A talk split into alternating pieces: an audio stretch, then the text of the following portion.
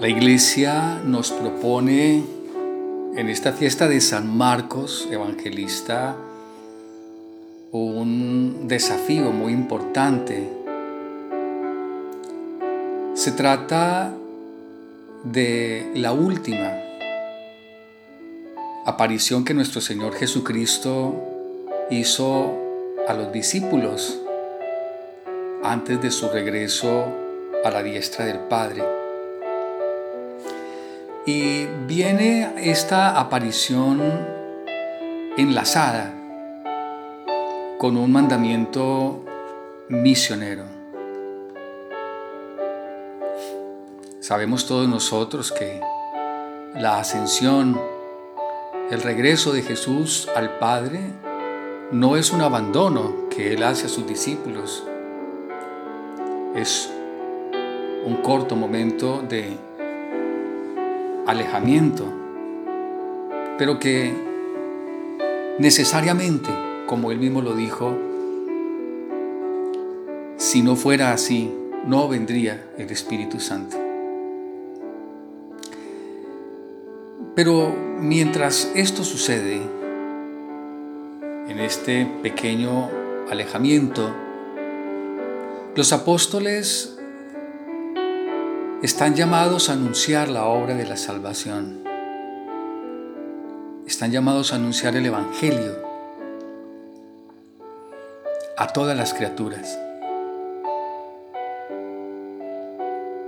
Digámoslo así, que el Evangelio vendría entonces revestido de un acto de representación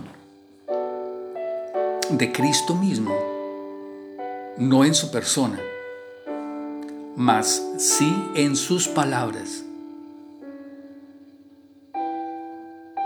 Esas palabras que deben tener eco a través de la historia y que deben tener un eco particular aún incluso en nuestra historia. Es a través de los hombres que Cristo será anunciado a otros hombres.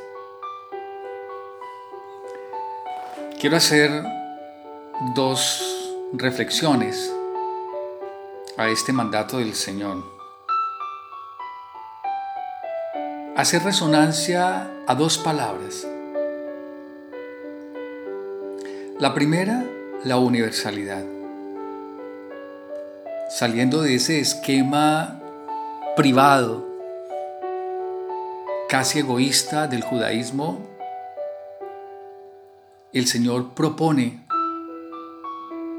o mejor hace una propuesta, no solamente al pueblo de Israel, sino a todos los hombres de la creación. El Evangelio debe ser predicado a toda criatura sin exclusión de ninguna clase, ni de raza, ni de lengua, ni de nación. Y hoy en día podríamos agregar otro tipo de exclusiones a las que no me quiero referir ahora. En segundo lugar, se exige acoger la fe.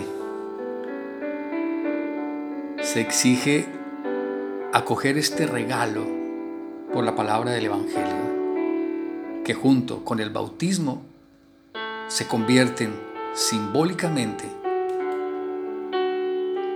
en ese acercamiento, en ese resarcir de una vida vieja a una nueva vida en el Señor. Miren lo interesante, dos palabras, fe y bautismo. Dos elementos fundamentales en la vida de todo creyente, que deben ser custodiados. Esa es la palabra, custodiados. Y aquí está mi reflexión pastoral para hoy. ¿Qué tanto cuidas tu fe? ¿Qué tanto cultivas o cuidas tu bautismo? Acordémonos que ellas nos portarán a la salvación.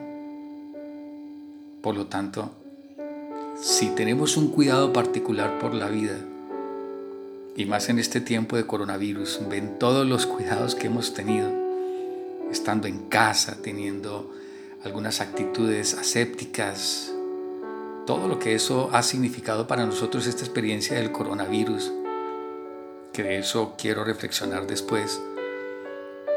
¿Se imaginan la cantidad de cuidados, de asepsia, déjenme utilizar así esa expresión, que nosotros deberíamos tener para cuidar nuestra fe y nuestro bautismo?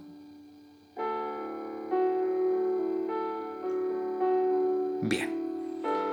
Démosle gracias al Señor en este día y pidámosle a Él la protección de María Santísima que custodie y que guarde nuestra fe.